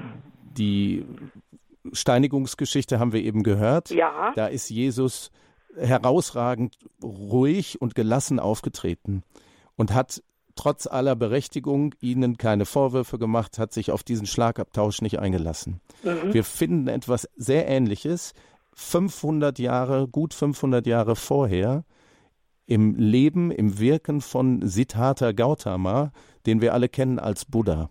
Mhm. Der mhm. hat im Alter von 35 Jahren unter einem Feigenbaum sitzend seine Erleuchtung gewonnen. Und ja. die bestand darin, das Leid zu überwinden, indem ich es anders einsortiere. Und jetzt zu dem Punkt, also wie kann ich so einem arroganten Typen begegnen und dann auch wirklich freundlich und friedlich sein und nicht nur vorgegaukelt, ja, also ein genau. fauler Frieden, wie Sie sagen, indem ich, Ihr Zugang war spitze, mir die Frage stelle, warum ist er so? Also mhm. nicht, warum macht er das mit mir, das wäre der zweite Teil, sondern mhm. was hat er für ein Problem? Warum geht es ihm so? Und wenn ja. ich diesen Blick schärfe, und das hat Jesus eben an vielen Stellen gemacht, sonst hätte er sich mit den Sündern nicht eingelassen, den vermeintlichen Sünderinnen und Sündern. Mhm. Wenn ich diesen Blick schärfe, dann kann ich aus einer Distanz, ich sag mal sehr professionell damit umgehen. Ähm, die Bibel mhm. ist voll von Ansprüchen, die die meisten Menschen überfordert. Es gibt einen Punkt ja. bei der Frage nach dem Frieden. Also liebe deinen Nächsten kann ja eigentlich jeder, aber liebet eure Feinde ist eine Herausforderung für alles, was wir haben. Und das verbindet Jesus, zumindest im Evangelium wird so beschrieben, mit der Vollkommenheit. Ihr sollt so vollkommen sein, wie euer Vater ist. Das können wir Menschen gar nicht, aber wir können das anstreben. Und deshalb ist in dem Fall, ich finde das Wort ein bisschen abgedroschen, aber tatsächlich ist dann der Weg zu dem Frieden schon das Ziel. Dann bedanke ich mich auch bei Ihnen für diesen Gedanken, ein wertvoller Gedanke. Ich hoffe, wir konnten Ihnen da jetzt ein Stück. Ja, ich denke schon, dass ich dann, dass, dass ich jetzt merke, meine Denkrichtung äh, ist schon wahrscheinlich so ein, richtiger Ansatz in etwa. Ja, auf genau. jeden Fall. Ich danke Ihnen sehr. Ich werde mir Ihr Buch kaufen, auf jeden Fall. Ja, freue ja. ich mich. Gerne. Dankeschön. Auf Wiederhören. Alles Schönen Gute. Abend noch. Wiederhören. Schöne Grüße nach Landshut. Ja. Jetzt gehen wir mit unserer Aufmerksamkeit nach Burg Stargard. Frau Christa ist dort am Telefon. Ich kenne das überhaupt nicht. Wo liegt das, Burg Stargard? Das ist in Mecklenburg-Vorpommern. Ei, hallo. Ja, Mecklenburg-Vorpommern. Ja. ja, guten Abend. Ich danke auch für die Sendung und habe jetzt eine Frage dazu. Und zwar leben wir auch nach den christlichen Grundwerten, mhm. so gut es geht. Nun lebt man ja hier in einem um, ziemlich atheistischen Umfeld. Es fällt einem, fällt einem nicht schwer, aber die Resonanz ist oft nichts, die man sich so wünscht. Mir geht es speziell darum, es geht um aber um einen Familienangehörigen, der arbeitet in einer Behörde, ist nett und freundlich und also wie man sich korrekt verhalten soll. Da ist es so, dass der nächste Vorgesetzte immer jemand ist aus diesem Arbeitskollektiv, also mit dem man schon über Jahre zusammenarbeitet. Ja. Und da ja, sind ja die Verständnisse untereinander nicht nur gut, muss man mal sagen. So nun wird dieser, dieser Mitarbeiter dann mal zu meinem Vorgesetzten. Und da geht es in diesem Fall darum, dass man nach bestimmter Zeit befördert werden kann. Da muss man sich drauf bewerben. Mhm. Aber das geht schon, also 17 Jahre jetzt so, dass das nach vier, fünf Bewerbungen immer banale Gründe sind, dass man das nicht will. Das wird dann begründet, aber es sind immer diese gleichen Begründungen, die jeder Vorgesetzte von seinem Vorgänger übernimmt. Wenn Sie immer enttäuscht werden und keine Wertschätzung bekommen, bewerben Sie sich dann irgendwann nicht mehr. Was auch nicht die Lösung ist, denn jeder möchte ja mal wertgeschätzt werden. Können Sie sagen, wie man sich da eventuell korrekt verhalten kann? Ja, ich möchte Ihnen gerne ein Instrument vorstellen, kurz. Also nicht nur Ihnen, sondern allen Zuhörerinnen und Zuhörern. Das ist die sogenannte SWOT-Methode. Also schreibt sich S-W-O-T. Die kommt ursprünglich aus der Autoindustrie und ich benutze das als Coach gerne, um bevor Ihr Familienangehöriger, der Mensch, um den es Ihnen geht, einen Schritt macht, die Situation zu analysieren. SWOT steht für englische Abkürzungen. Ich übersetze ins Deutsche Stärke und Schwäche, so etwas wie Möglichkeiten, Chancen und die Risiken. Es müsste klar sein für Sie in dieser Analyse, warum bewerbe ich mich um die Position darüber, also um einen, einen wahrscheinlich höher dotierten Job, Gleichzeitig, welche Fähigkeiten bringe ich denn mit, die andere nicht haben? Worauf kann ich bauen? Wie kann ich zu einem Alleinstellungsmerkmal werden? Die Risiken haben Sie beschrieben. Diese Führungskräfte sind nicht reflektiert. Die tischen immer wieder das auf, was der davor gesagt hat. Und für mich hörte es sich so an, dass da eine grundlegende Ablehnung, ein will ich gar nichts mit zu tun haben, eine Rolle spielen kann. Und deshalb bei den Chancen würde ich auch gucken, gibt es denn in der näheren Umgebung dieses Arbeitsplatzes möglicherweise einen anderen Anbieter, der sagt, ja, so ein Mitarbeiter, der trotzdem er nicht aufgestiegen ist, treu und loyal und werteorientiert arbeitet, den kann ich gut gebrauchen, komm doch zu mir und bei mir hast du auch Aufstiegsmöglichkeiten. Also es geht konkret darum zu überlegen, will ich in diesem Job vorankommen mit diesen merkwürdigen Vorgesetzten oder habe ich genug Kraft, und genug Beratung, um zu sagen, ich strecke meine Fühler aus nach links und rechts. Mhm. Vor allen Dingen, wenn man sich dann fragt, was kann ich und das ist ja eine wichtige Frage, die auch wieder, wir haben eben schon über Resilienz gesprochen, dass ich mir selber ja zuspreche. Also als Ressource haben wir da das Gebet gehabt, aber auch eine Ressource ist, was denke ich über mich und wie, wie rede ich mit mir? Und das kann dann hinführen, welche Chancen habe ich noch woanders? Meinen Sie, das können Sie so weitergeben, Frau Christa? Nee, das ist ja eine Justizbehörde, da kann ich gar nicht woanders ja, mich bewerben. Da, mhm. da muss ich dann versetzt werden mhm. und das ist eine ganz verzwickte Angelegenheit. Dann würde ich auf jeden Fall noch den direkten Gesprächskontakt mit diesem aktuellen Vorgesetzten suchen und dem etwas übergeben, also so etwas wie ein Schriftstück, auf dem ich nach dieser SWOT-Methode festgelegt habe, das sind all die Punkte, die für mich sprechen. Sie führen an, das spricht dagegen, das spricht dafür und das Positive überwiegt, sodass die Waage dahin zeigt, dass es auch logisch ist, diese Beförderung vorzunehmen. Das finde mhm. ich einen wichtigen Ansatz. Also nicht mhm. emotional enttäuscht zu sein, dann hat er irgendwann nicht mehr den Drive dann fehlt die Motivation, sondern jetzt erst recht. Mhm. Ja. Dann wünschen und wir Ihnen alles Gute. Ganz viel ja. Erfolg dabei, ja. Ja, ja danke schön. Kraft und Segen. Ja. Wiederhören. Wiederhören. Wiederhören. Aus Mecklenburg-Vorpommern war das Frau Christa. Jetzt gehen wir ins Rheinland, nach Köln, zu Herrn Banse. Guten Abend, Herr Banse. Oh, Herr Banse, ich habe vergessen, das Knöpfchen zu drücken, Sie reinzuschalten. Warten Sie, Herr Banse. Jetzt, jetzt hören wir Sie. Ja. Guten Abend. Entschuldigung. Guten Abend, ja, zusammen. Ja, schöne äh, Grüße nach ja, Köln. Ich äh, habe die letzte Bemerkung von Ihnen gehört. Ich war auch bei einer Behörde mhm. und äh, habe das genauso anfangs so gemacht wie Sie. Kein Erfolg. Letztlich bin ich darüber krank geworden. Mhm. Gut. Aber jetzt zu meinen Fragen. Drei kurze. Äh, meine erste Frage ist, ich war zur Abendmesse im Dom, das ist mir heute zum ersten Mal aufgefallen und der zelebrierende Priester, äh, der äh, nachdem die Kommunion gelaufen war, deckt er ja mit einer Decke entsprechenden Kirchen ja Kelch und äh, Hostienschale wieder zu. Ja. Und dann wartet er am Altar, bis dann der Messdiener die Sache holt. Warum gibt er ihm, äh, warum gibt er das dem Messdiener nicht sofort selbst? Meine zweite Frage ist mit Judas. Haben Sie da auch schon gehört? Das hat auch ein Pater gesagt. Hier in Köln gibt es immer Klostergespräche. Mhm. Und da ist ein Pater gewesen, äh, der dann gesagt hat, äh, er ist davon überzeugt, dass Judas dann auch im Himmel ist. Christus hätte ihm verziehen. Dann, äh, ja, das wollte ich mal äh, fragen. Jetzt habe ich leider die anderen Fragen vergessen, aber gut, lassen wir es mal dabei. Das ist ja schon eine Menge. Ich fange gerne mit der zweiten Frage an. Ist Judas im Himmel? Ehrliche Antwort, das weiß ich natürlich nicht. Aber die Vergebungsbereitschaft unseres Gottes ist so groß, dass auch für Judas ein Platz da ist. Und wenn wir es jetzt in der Historie betrachten, dieser Verrat und der Weg ans Kreuz und die Überwindung des Todes musste ja sein. Das war ja, zumindest der alten Prophetie entsprechend, ein Plan Gottes. Und insofern hat Judas sehr viel Schuld auf sich geladen, aber mit Sicherheit nicht alles eigenverantwortlich, sondern viel gedrängt. Und ähm, ich kann mir gut vorstellen, dass Jesus und Judas in dieser Kombination ähm, auch dann, wenn ich spreche jetzt bildlich, im Himmel noch Kontakt haben. Also dieses ewige Verdammnis, du hast mich verraten, das ist nicht Jesus Ding.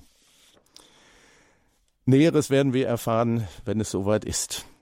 Die Frage mit dem Messdiener, die ist schon komplizierter. Sie waren also heute Morgen im Dom, richtig? Moment, ich ja. muss ihn erst wieder reinschalten, den Herrn ja. Banse. Herr Banse, jetzt. Sie waren also im Dom heute in Köln. Ja. Im Kölner ja. Dom, ja. ja. In jedem Bistum und in jedem gottesdienstlichen Geschehen gibt es, sagen wir mal, ungeschriebene Regeln, also so eine Art Kodex. Ich habe heute den Gottesdienst hier in München erlebt, im Dom. Und dort waren gleich zwei Weihrauchfass schwenkende Ministranten, die dann beim Sanctus, das der Chor intoniert hat, ganz wild von rechts nach links schwenkten. Und ich hatte irgendwann Sorge, die treffen sich gleich und es macht Peng. Es ist nicht geschehen, habe ich auch noch nie erlebt, würde aber liturgisch jetzt auch keine weitere Bedeutung haben. Wenn der Zelebrierende wartet, bis die Messdiener kommen, finde ich das eher anständig von ihm, weil es zeigt, dieses Messdienen ist ein verantwortungsvoller, ein würdevoller Job und so ja. geht er dann mit ihnen um. Worauf ich immer achte, ist, ob der Priester sich tatsächlich auch vor dem Ministrierenden verbeugt. Also Sie wissen, wenn die Gaben bringen oder wieder. Ja, ja, aber zurück. warum ist das denn so? Warum? Das ist das Zeichen von Danke, dass du das machst. Also ich Priester so. stehe jetzt nicht drüber, sondern wir sind Ach gemeinsam so. im Dienst hier am Altar. Ach so. Und mhm. das finde ich ist ein schönes Bild, das ist ein gutes Zeichen. Das sollte jeder so mit. Ja. Mhm. Herr Banse, danke für diese ja, Fragen ja. und danke. genau und für alle, die noch Fragen überhaupt zur heiligen Messe haben, zur Eucharistik, gehen Sie doch gerne bei uns in die Mediathek, in den Podcast und da finden Sie auch zahlreiche Sendungen dazu, wo auch Abläufe erklärt werden. Gut, so, der Standpunkt hier auf Radio Horeb. Wir gehen jetzt in die Endphase unserer Sendung Jesus mit Jesus in Führung gehen. Der Diplom-Theologe Christian Jäger, Coach und Autor, ist zu Gast bei uns, beantwortet Ihre Fragen. Fragen oder Anmerkungen hat auch Herr Schwierer. Sie rufen uns aus Schwendi an. Das liegt im Raum von Ulm. Grüße Gott, hallo. Grüß Gott. Grüß Gott. Sie haben gut getippt, gute Frau. Und an den Herrn Jäger möchte ich zwei Dinge wirklich in Kurzform. Erstens, der Untertitel der Sendung heute, wohl auch das Buch, lautet ja Erstaunliches aus den Evangelien für modernes Führungsverhalten. Ja. Äh, hätten Sie nicht lieber äh, formuliert statt modern heutiges Führungsverhalten? Denn heute ist immer aber modern, da wissen Sie ja das verwandte Wort modern. Ja, ja. Also das äh, fand ich nicht so glücklich, aber natürlich nicht falsch. Und das war eigentlich eher die Fußnote jetzt was ganz aber anderes. ein guter Gedanke. Ja, danke. Äh, Deutsche Bischofskonferenz ist ein Stichwort und Zentri Zentralkomitee der deutschen Katholiken. Ja. Es geht nur darum, um nichts Sachliches, sondern um Sie haben, wurden Sie schon zu Rate gezogen von einem dieser zwei Partien? Ich sage nicht Parteien, Partien. Ja. Ähm, wenn nicht, darf ich das nur anfügen, wenn nicht, äh, anbieten wird sowieso nicht Ihr Fall sein, aber bieten Sie sich doch bitte beim Kardinal Dr. Marx an. Ich halte es für dringend nötig, das ist keine Überheblichkeit. Ich bin einer der wenigen, mhm. Katholiken, die darüber sich Gedanken machen, jedenfalls dieses Stichwort synodaler Weg, mhm. das ist äh, nahezu unbekannt, außer in Fachkreisen, das ist schon so. Bitte, Sie wären doch wohl der Richtige, der hier zu Rate gezogen wird und hier eben genau das fertigbringen könnte, immer natürlich verbunden mit Gebet, dass hier dieser verheerende Weg, ich habe also dieses Eigenschaftswort, dass dieser vielleicht doch vermieden wird. Frau Böhler und ich haben uns gerade angeschaut, beide mit großen Augen.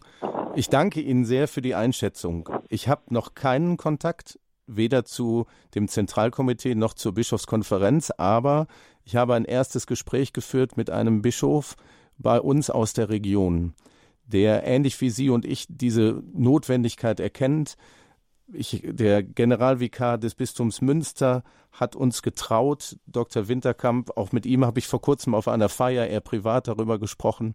Ich nehme diesen Gedanken gerne mit und wenn Sie meinen, ich soll das tun und der liebe Gott sagt, ja, mach das, also dieses Talent hast du, dann werde ich das tun. Beten wir dazu zum Heiligen Geist, dass sich sein Wille erfüllt. Danke, Herr Schwierer. Alles Gute zu Ihnen nach Schwendi. Vielen Dank auch von mir. Ja. Schwester Finanzia aus München, hallo, grüße ja, Gott. Hallo, hallo. grüß Gott. Hallo, grüß Schwester Gott. Finanzia. Ja. ja, ich wollte nur was sagen zur Liebe. Mhm. Die vorvorherige Frage. Ähm, Jesus hat nie versprochen oder, oder festgestellt, dass Liebe einfach ist. Ja, das stimmt. Und das kennen wir auch aus der Praxis. Ja. Also es ist nicht einfach. ja, und ich bin äh, ja, vor einigen Jahren mal durch München ge gestreift und in der Kirche habe ich ein Buch über die von der Heil oder über die heilige ähm, Theresia, mhm. Teresa von Kalkutta. Ah, okay. und da drin ist gestanden, Liebe ist es erst dann, wenn es weh tut. Da ist viel Weises dran. Gerade wenn, das kennen wahrscheinlich alle Hörerinnen und Hörer, wenn wir einen Menschen richtig tief lieben, dann ist alleine die Sorge davor, die vielleicht sogar unberechtigte Sorge, ihn eines Tages zu verlieren, ihn nicht zu haben, schon sehr schmerzhaft. Also Liebe bedeutet immer ganz, ganz nah beieinander zu sein. Und das kann schmerzen, aber ich will jetzt Mutter Teresa nicht korrigieren, aber es muss nicht so sein. Es ja, gibt nee. auch diese, diese Liebe, die, die frei macht, die Neudeutsch sagt man dazu, äh, Power gibt. Also die uns ganz viel Energie verleiht. Und ich glaube, diese Liebe, die hatte Jesus besonders im Blick. Ja, ich glaube, es geht jetzt äh, da um die Nächstenliebe, äh, der Umgang mit Menschen, mhm. die uns einfach, ja, von oben her anschauen und so weiter. Genau. Und die dann lieben oder sagen, lieber Gott, segne sie trotzdem. Ja. Es gibt ja in dem Zusammenhang das Bild, wenn einer dich zwingt, eine Meile mit ihm zu gehen, ja, genau. dann geh zwei mit ihm. Genau. Überlegen Sie sich, was das mit dem anderen macht. Genau. Also der Zwang wird in Freiwilligkeit, ja, ich gebe ja. eine Spur mehr. Durch diese Art von Liebe können wir Menschen verwandeln. Ja. Da bin ich von überzeugt. Hm, ich auch. Ja, super. Und Sie ja. werden es bestimmt tun, Schwester. Also Sie haben eine ich sehr, versuch's. sehr, ja, die, Ihre Stimme, das Lächeln dazu kommt sehr anregend sympathisch rüber. Genau, Schwester Finanzia, eine wichtige Stütze, war jahrelang in Balderschwang, hat mitgearbeitet, dass die 24-Stunden-Anbetung in Balderschwang mit aufgebaut wurde. Ganz herzlichen Dank für Ihren Klasse. Anruf und auch ja, Ihr Wirken hier in München. Wir freuen uns darauf. Alles Gute auch für Sie, Dankeschön. Schwester Finanzia. Alles Gute. Wiederhören. Wiederhören. Wiederhören. Ich möchte eine Hörerin begrüßen. Sie werden unser letzter Gast sein, den wir telefonisch zuschalten. Frau Christa, grüß Sie, guten Abend. Äh, guten Abend. Ja, ich äh, möchte mich kurz fassen. Äh, also erstmal vielen Dank für den heutigen Abend. Also wir haben in unserer Gemeinde eine Frau, äh, die muss, muss über alles meckern. Und, äh, mhm. und sie sagt immer, sie haben nie Zeit für mich. Mhm. Und äh, ich bemühe mich äh, nach der Messe kurz mit ihr zu reden. Ich habe sie auch schon ein paar Mal zu mir ins Haus eingeladen. Ist sie ähm, auch gekommen? Und ja, sie ist auch gekommen. Mhm. Wir haben zusammen musiziert und dann ähm, schimpft sie aber seit zwei, drei Jahren auch immer über bestimmte Leute. Und äh, dann habe ich probiert, äh, ähm, die in ein besseres Licht zu, äh, zu stellen. Mhm. Und, und dann habe ich sie auch mal nach Hause gebracht und da habe ich gesagt, so, äh, ich möchte jetzt kein Geschimpfe mehr über die äh, Personen hören. Äh, das halte ich nicht aus. Äh, wir, äh, wir haben uns schon so viel darüber unterhalten.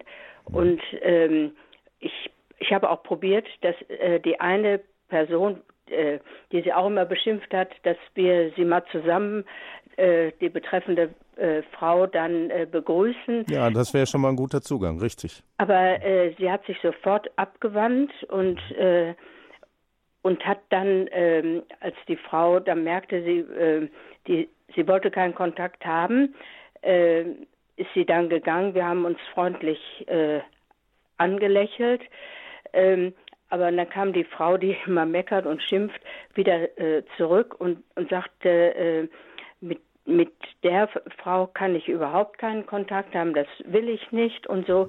Also ähm, Vielleicht, dass wir mal auf den Punkt kommen. Ja. Was wäre denn so Ihre konkrete Frage jetzt? Ein, hier ja, wie soll ich damit Coach? umgehen? Soll ja. ich jetzt äh, sagen, äh, sie, sie, zerstört manches in der Gemeinde? Ähm, soll ich gar keinen Kontakt mehr haben? Oder äh, ich weiß nicht genau, ob die Frau krank ist. Ja, einiges, krankmachende ja. Äh, Impulse sind. Mhm. Äh, ähm, Vieles also, von dem, was Sie schildern, spricht dafür. Also ja. zunächst mal Lob, Kompliment. Sie haben eine Jesus-Strategie angewandt, die heißt Telling. Also eine klare Ansage machen, wenn man erlebt, hier geht's nicht weiter. Sie haben ihr gesagt, ich möchte, dass du nicht mehr so sprichst. Das war sehr gut. Damit haben Sie eine klare Kante gezeigt. Dass diese Frau auffällig ist in ihrem Verhalten, also nicht einfach nur eine Meckerin, sondern eine gezielte Meckerin, ähm, bringt mich dazu, Ihnen zu empfehlen, das nicht alleine zu machen, sondern es mit anderen zu thematisieren. Zunächst mit dieser Frau und so sachlich wie möglich darzustellen, das fällt anderen auch auf. Und dann die Frage zu stellen, was willst du denn mit dem Meckern und dieser Haltung erreichen? Also worum geht es dir? Ich behaupte, dass sie das selber gar nicht klar hat. Wahrscheinlich ist sie mit irgendetwas unglaublich unzufrieden, findet keinen resilienten Ausgleich. Und an der Stelle ihr zu spiegeln, du kannst doch ganz anders. Also wir brauchen doch gar nicht diesen Streit oder diese Ablehnung, könnte etwas bewirken. Aber machen Sie es besser nicht alleine, sondern vielleicht in einem vertrauten Kreis innerhalb der Gemeinde. Die wenden sich einfach ab, die, äh, die, ähm, die, hm. die laufen sofort äh, ähm, weg. Also die, find, ähm, die wollen keinen Kontakt haben. Mhm. Ja, verstehe ich, aber genau das ist nicht christlich. Ja, eben. Das ja, da, da sind Sie auf der richtigen Spur, wenn Sie sagen, lass uns darüber reden, was können wir mhm. machen. Ähm, mhm. die, die, brauchen sich nicht zu lieben im Sinne dieser Enge. Aber ja. ein respektvoller Umgang, der ist absolut notwendig. Mhm. Und zwar auf allen Ebenen. Ja, ja. Auf kirchenpolitisch bis hin in die Familie. Ich mhm. finde das toll, dass Sie sich darüber Gedanken machen und engagieren. Und ich bin sicher, wenn Sie ihr begegnen und sogar sagen, äh, natürlich anonymisiert, du warst Thema in einer Radiosendung, kriegt sie ja. ein ganz anderes Gefühl dafür. Mhm. Dann wünschen wir Ihnen alles Gute, dass Sie einen guten Zugang finden und dass einfach Gott auch Ihr Herzensanliegen, diese Frau einzubinden, ja, das dass Sie sie, dass er Sie darin unterstützt. Das wünsche ich Ihnen von Herzen. Bleiben Sie bitte ganz klar genauso klar in Ihrer Aussage wie vorher. Mhm. Das ist toll. Gut, dann vielen Dank und alles Gute Ihnen. Danke ja, gleichfalls. Danke, tschüss. Danke. tschüss. Herr Jäger, wir sind am Ende von unserem Gespräch mit Jesus in Führung gehen. Sie sind Autor von dem Buch der Manager aus Nazareth. Noch ein Jesusbuch könnte man sagen. Ja, es ist ein Jesusbuch der ganz anderen Art. Empfehlenswert. Informationen, liebe Zuhörer, bekommen Sie im Detailfeld, wenn Sie auf das Programm gehen, den heutigen Tag finden. Wir haben Sonntag, den 26. Januar. Dort finden Sie die Informationen zum Buch, was es kostet, wo man es bekommt, erschienen im Bonifatius Verlag. Vielleicht mögen Sie auch Kontakt mit meinem heutigen Gast aufnehmen, jäger-rhetorik.de, das ist die Homepage. Auch die E-Mail haben wir für Sie hinterlegt. Und mir bleibt nur noch Ihnen alles Gute zu wünschen. Ich freue mich auf weitere Sendungen mit Ihnen. Kurzes Feedback. Wie ging es Ihnen bei uns? Wunderbar. Es ist schade, dass es schon zu Ende ist. Ich habe dieses Studio hier als sehr professionell erlebt. Unglaublich sympathische, liebevolle Menschen. Wir beiden haben vor Beginn der Sendung miteinander gebetet, frei formuliert. Das ist ein Spirit, den ich gerne überall auf der Welt hätte. Also mir hat es sehr gut gefallen bei Ihnen. Die Beiträge der Zuhörerinnen und Zuhörer fand ich sehr ansprechend ich nehme vieles mit und so wie Sie es gesagt haben, das klang jetzt wie eine Einladung, ich komme gerne wieder, ja. Und wir laden auch Sie, liebe Hörerinnen und Hörer, immer wieder gerne ein. Und den Herrn Jäger werde ich mir auf jeden Fall in, auch in die Lebenshilfe holen. Jetzt bedanke ich mich bei Ihnen an den Radios ganz herzlich für Ihre Aufmerksamkeit. Ich hoffe, Sie konnten einiges mitnehmen heute. Auch am nächsten Sonntag erwartet Sie wieder ein interessanter Standpunkt. Da greifen wir nämlich das Anliegen von Papst Franziskus auf das Gebetsanliegen für den Februar, nämlich, dass wir auf den Hilferuf der Migranten hören, dass wir dafür beten, äh, dass wir den Hilferuf unserer Schwestern und Brüdern auf den auf der Flucht gehört und beachtet wird insbesondere auch der Menschen, der Opfer des Menschenhandels. Eingeladen haben wir dazu äh, die Pastorin des Ditlind Joachim, sie ist evangelische Theologin und Vorsitzende der Bundesarbeitsgemeinschaft Asyl in der Kirche. Am nächsten Sonntag begrüßt sie an dieser Stelle Gabi Fröhlich. Mein Name ist Sabine Böhler. Ich bedanke mich bei Ihnen und ganz besonders bei Ihnen, Herr Jäger. Es war so kurzweilig. Ich könnte jetzt auch eine Stunde weiterreden. Da hätten wir bestimmt noch auch viele gute Hörerbeiträge. Danke, dass Sie da waren. Sehr gerne. Vielen Dank. Ihnen danke fürs Zuhören, fürs Dabeisein. Ihre Sabine Böhler.